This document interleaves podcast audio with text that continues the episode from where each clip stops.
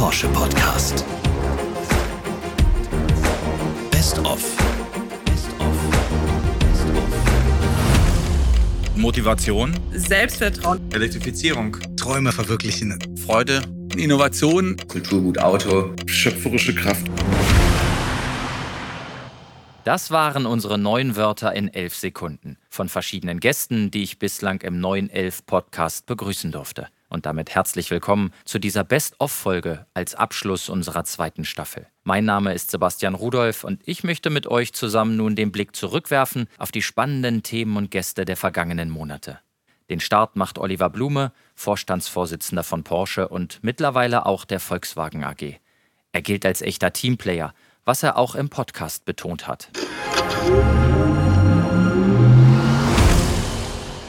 Teamwork steht für mich ganz oben. Bereit sein, einander zu helfen, immer noch mal einen Schritt mehr für das Team zu geben. Die richtige Einstellung spielt eine Rolle. Und da gibt es viele Parallelen zwischen dem Sport und auch der Wirtschaftswelt. Und ich glaube, dass uns das bei Porsche sehr gut gelingt. Einer unserer Kulturwerte ist ja auch die Familie, zusammenzustehen wie in einer Familie. Und das hat sich gerade in der Corona-Zeit ganz besonders gezeigt bei uns im Unternehmen, aber auch das, was wir für andere Menschen in der Gesellschaft gemacht haben. Das fand ich unheimlich schön zu sehen, mit welcher Motivation das gelaufen ist. Und das hat uns als Team auch nochmal geformt und gestärkt. Und es sind nicht die schönen, positiven Zeiten, die ein Team formen, es sind gerade auch die Krisen, die ein Team stark machen. Und da zehren wir ganz besonders davon, was wir jetzt in die Zukunft tragen. Für Erfolg braucht es gute Führung. Das gilt für Porsche wie auch im Sport. Mit der dreifachen Grand Slam-Siegerin Angie Kerber sprach ich über ihre Rolle als Teamleaderin und über die Bedeutung eines guten Umfelds. Auf der einen Seite ist man Führungspersönlichkeit, aber auf der anderen Seite spielt man auch fürs Team. Und egal in welchen Positionen man ist, egal in welchem Job man ist, man braucht das Team hinter dem Team. Und das muss gut zusammenspielen. Ist man auf der einen Seite die Führungsperson, die auch die mutigen Entscheidungen treffen muss, die auch manchmal schwere Entscheidungen trifft. Und man braucht immer mal wieder natürlich auch einen Wechsel, man braucht eine neue Stimme, man braucht neue Herausforderungen. Aber am Ende des Tages weiß man, was man hat. Man kann sich auf sein Team verlassen, man kann sich zurückziehen, man weiß genau, wer was macht. Und dieses Vertrauen und dieses Selbstvertrauen, was ich dann natürlich auf dem Platz leiste, das gibt mir mein, mein Team, mein, mein Umfeld natürlich. Selbstvertrauen war auch bei ihm ein Thema. Mate Rimatz, der Gründer von Rimatz Automobili und mittlerweile CEO von Bugatti Rimatz. Er begeisterte mich im Podcast mit seiner persönlichen Geschichte. Ich war geboren in Bosnien. Das war damals Jugoslawien. Und als ich zwei Jahre alt war, ging der Krieg los. Und meine Eltern sind nach Deutschland ausgewandert.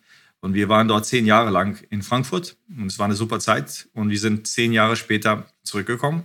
Und ich denke, das in Deutschland hat mich auch formiert. Es gab sehr viele TV-Shows mit Autos, Automotor und Sport und so. Und das habe ich mir alles angeschaut. Formel 1, alle Magazine, die ich kaufen konnte, habe ich mir gekauft und, und durchgelesen und so. Ich habe alles aufgenommen wie ein Schwamm. Und dann, als wir nach Kroatien kamen, war es ziemlich schwer, in der Schule mitzuhalten, weil ich sprach die Sprache nicht mehr so gut das Schulsystem ist sehr anders in Deutschland und in Kroatien. Aber mein Professor war interessiert an den Sachen, die ich gebastelt habe. Und er hat mich auf diese lokalen Wettbewerb für Elektronik und Innovationen geschickt. Und ich habe mir gedacht, dass ich überhaupt keine Chance habe, weil ich kein guter Schüler war. Aber wegen ihm ging ich zu diesem Wettbewerb und ich habe mich selbst erstaunt, als ich den gewonnen hatte. Und dadurch ging ich dann zur Level vom ganzen Land von Kroatien und dort erst recht habe ich mir nichts gedacht, dass ich dort eine Chance habe. Dann habe ich dort auch gewonnen und Kroatien hat mich dann überall in die Welt geschickt, um Kroatien in verschiedenen Wettbewerben zu repräsentieren. Aber ich habe sehr viele von diesen Goldmedaillen und so überall gewonnen. Und es gab mir das Selbstbewusstsein, dass ich was machen kann und dass ich auf globalem Niveau etwas Interessantes aufbauen kann. Der Start in eine erfolgreiche Zukunft. Mein nächster Gast kam in seinem Leben an einen Wendepunkt und entdeckte sich damit neu. In den 2000er Jahren zählte er zu den wichtigsten Künstlern im deutschen Hip-Hop. Heute ist er auch Meditationscoach und Podcaster und hilft anderen Menschen auf ihrer Suche nach dem eigenen Glück. Rapper Michael Kurt alias Curse. Ich habe immer gedacht, wenn ich Rapper werde, das ist meine Bestimmung, das ist meine Berufung, dann werde ich auch glücklich, dann habe ich ein erfülltes Leben.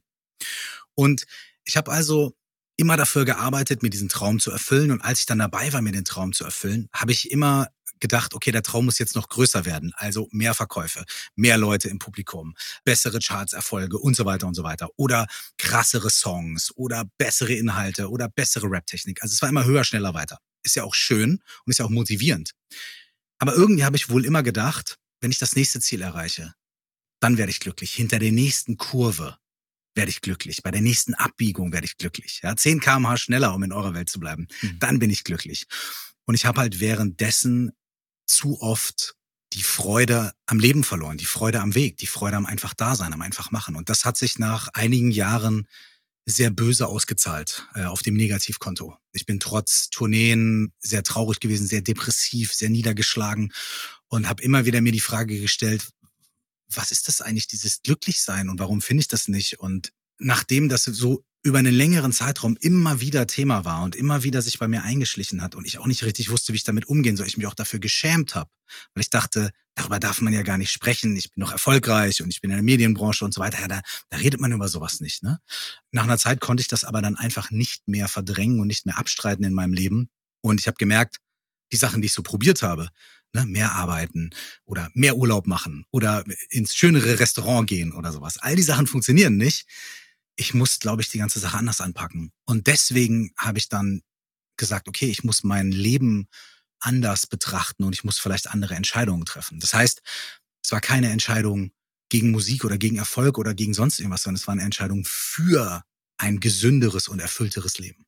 Musik oder Fußball? Vor dieser Entscheidung stand damals tatsächlich Weltklasse-Trainer Hansi Flick. Als Fußballfan bin ich sehr froh, dass er sich für Letzteres entschieden hat. Bei uns äh, in Mückenloch, das ist ein kleiner Ort in der Nähe von Heidelberg, da war es entweder bis zum Musikverein oder zum Fußballverein. Es gab zwei Vereine, also du hast eine große Auswahl gehabt. Ich habe mich Gott sei Dank für das Richtige entschieden. Und ja, es hat damals so gefühlt jeder, der in dem Alter war, auch Fußball gespielt. Und von daher war das eigentlich eine ganz schöne Sache. Also letztendlich äh, denke da gerne zurück, weil es einfach auch eine schöne Zeit war. Und viele Trainer, die mich da begleitet haben, die auch sehr viel dazu beigetragen haben, dass ich auch so jetzt denke und die sich auch eher zurückgenommen haben, versucht haben, uns Jugendliche einfach auch Freude zu geben, Freude mit dem Ball als Mannschaft auch zu spielen und das war eine schöne Erfahrung und ich glaube, das ist genau das, was man letztendlich auch mit dem Fußball verbinden sollte. Neben Sport ging es im 911 Porsche Podcast auch um Kultur. Mit einem der wichtigsten deutschen Maler der heutigen Zeit, Norbert Bisky, sprach ich über kreatives Arbeiten. Ich habe mir sehr früh vorgenommen, nur Dinge in meine Bilder reinzunehmen, zu denen ich auch ein Verhältnis herstellen kann, weil ich sie selbst erlebt habe oder weil sie in meinem Umfeld tatsächlich eine Rolle spielen. Das habe ich mir nicht selbst ausgedacht. Ich habe bei Georg Baselitz studiert und der hat damals uns Studenten gesagt, Malerei ist immer etwas Biografisches, egal wie sie es anstellen. Und dem kann man natürlich aus dem Weg gehen und dagegen arbeiten. Ich habe mich dafür entschieden, dafür zu arbeiten und die Biografie noch stärker in den Vordergrund zu stellen. Das heißt nicht, dass ich Bilder wie Tagebuch male, aber es bedeutet, dass alles, was auf meinen Bildern ist, in einem Verhältnis zu meinem Leben steht. In dieser Podcast-Staffel sind wir auch nach Österreich gereist. Genauer gesagt nach Zell am See zum GP Ice Race. Ein Eisrennen, das Initiator Ferdi Porsche 2019 wiederbelebt hat. Also was mich schon begeistert hat, war, dass wir so viele Anmeldungen von wahnsinnig coolen Autos bekommen haben. Dass die Leute wirklich sowas wie 550er auf der Eisbahn fahren, dass sie sich das trauen, dann sogar irgendwann im Massenstart. Also man fährt ja erst Qualifying und dann startet man zu viert gleichzeitig. Und dass man sich das mit solchen Autos traut, ist schon cool, weil am Ende sind die Autos genau dafür gebaut, dass man sie fährt. Und ich glaube, das macht die Faszination auch aus. Da geht es dann gar nicht so um die Split Seconds, wie meine Motorsport sagen würde. Also es geht gar nicht so darum, dass man jetzt wirklich da der Schnellste ist oder dass es wirklich der Motorsport beim Race so sehr im Vordergrund steht, sondern vielmehr eigentlich um das Kulturgut Auto und um das Visuelle. Das ist natürlich auch ganz stark vor den Bergen, vor dem Verschneiten. Und es geht da mehr um die Gemeinschaft und die gemeinsame Passion zu leben. Eine große Menge Passion brauchte auch Gründer Christoph Bornschein. Er hat in den späten 2000er Jahren die erste Social-Media-Agentur in Deutschland gegründet. Mit dem Digitalisierungsexperten sprach ich über seinen Pioniergeist, der ihn damals wie heute antreibt. Da liegt auch so ein ganz grundsätzlicher Glaube dran, dass schöpferische Kraft ja nur aus einer Leidenschaft kommt. Also ich fand es immer schon nicht besonders intuitiven Gedanken, einen extrem großen Teil seines Lebens und seiner Zeit mit Arbeit zuzubringen, die nicht irgendwie leidenschaftlich ist. Also so Ich will gar nicht die alle disqualifizieren, die tatsächlich einfach für Broterwerb arbeiten müssen. Ich kann es total nachvollziehen. Für mich war das nie eine richtig gute Option, mein privates Ich an den Haken zu hängen, wenn ich auf Arbeit gehe, sondern es war immer ein, ich musste dem folgen, was mich antrieb. Und das ist auch heute noch so. Im Frühjahr 2022 wurden wir auch hier bei Porsche mit einem dramatischen Ereignis konfrontiert, dem Krieg in der Ukraine. Damals hatten wir kurz überlegt, unseren Podcast auszusetzen, entschieden uns dann aber dazu, den Geschäftsführer der UNO-Flüchtlingshilfe in Deutschland einzuladen. Peter Ruhnstroth-Bauer sprach in bewegenden Worten über die Flüchtlingssituation. Die vielen Einzelschicksale, die gehen einem immer nahe. Wir erinnern uns vielleicht alle an das Bild aus einem Keller, einem Bombenkeller, der in Kiew war und wo ein Kind ein Lied gesungen hat.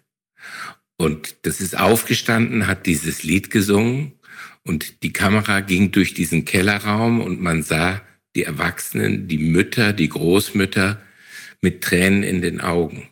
Und das sind Geschichten, die berühren, genauso wie eben die Einzelschicksale, die uns berichtet werden von Geflüchteten, die mittlerweile dann schon bis hierher in die Bundesrepublik gekommen sind, die natürlich nicht nur katastrophale Geschichten erlebt haben auf ihrer Flucht und der Flucht vor der Gewalt und dem Krieg, sondern die natürlich auch ihre Väter, Großväter, Brüder, Ehemänner zu Hause lassen mussten, weil diese im Land bleiben, um das Land zu verteidigen.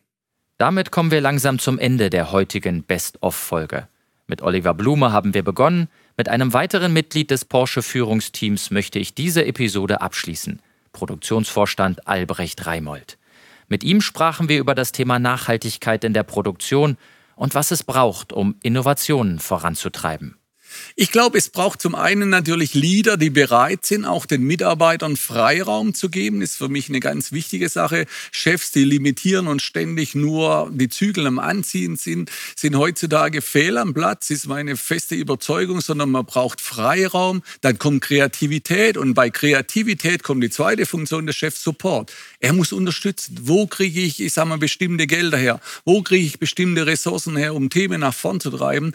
Und ich habe das große Glück in meiner Karriere gehabt. Ich habe schon so viele Innovationen durchleben können. Aluminiumkarosserie, dann zum Beispiel so ein Auto wie ein Taycan mit der Mannschaft in Betrieb zu nehmen und das wirklich termingerecht zum Start zu bringen. Das sind alles Themen, aber da brauchst du Chefs, die dir den Freiraum lassen, die auch Vertrauen haben, dass es klappt. Und das finde ich dann so klasse, dass man über Führungsverhalten Innovationen erzeugen kann. Und dann, was sehr schön ist, wir hatten jetzt auch, ich muss ein Beispiel nennen, wir müssen im Unterboden immer für Ablauflöcher so Tüllen eindrücken, so Gummitüllen. Und das haben wir jetzt ersetzt durch Pads. Also der macht einen Roboter die Pads hin und der Mitarbeiter ist nicht mehr gefordert. Wir haben genügend Arbeit für ihn, aber er muss diese unergonomischen Tätigkeiten nicht mehr machen. Und das ist eine Innovation, wo ich sage, klasse, es ist effizienter, es ist deutlich ergonomischer und es ist natürlich auch wieder eine Anerkennung. Und von daher sage ich, ja, sowas ist eine richtige Innovation.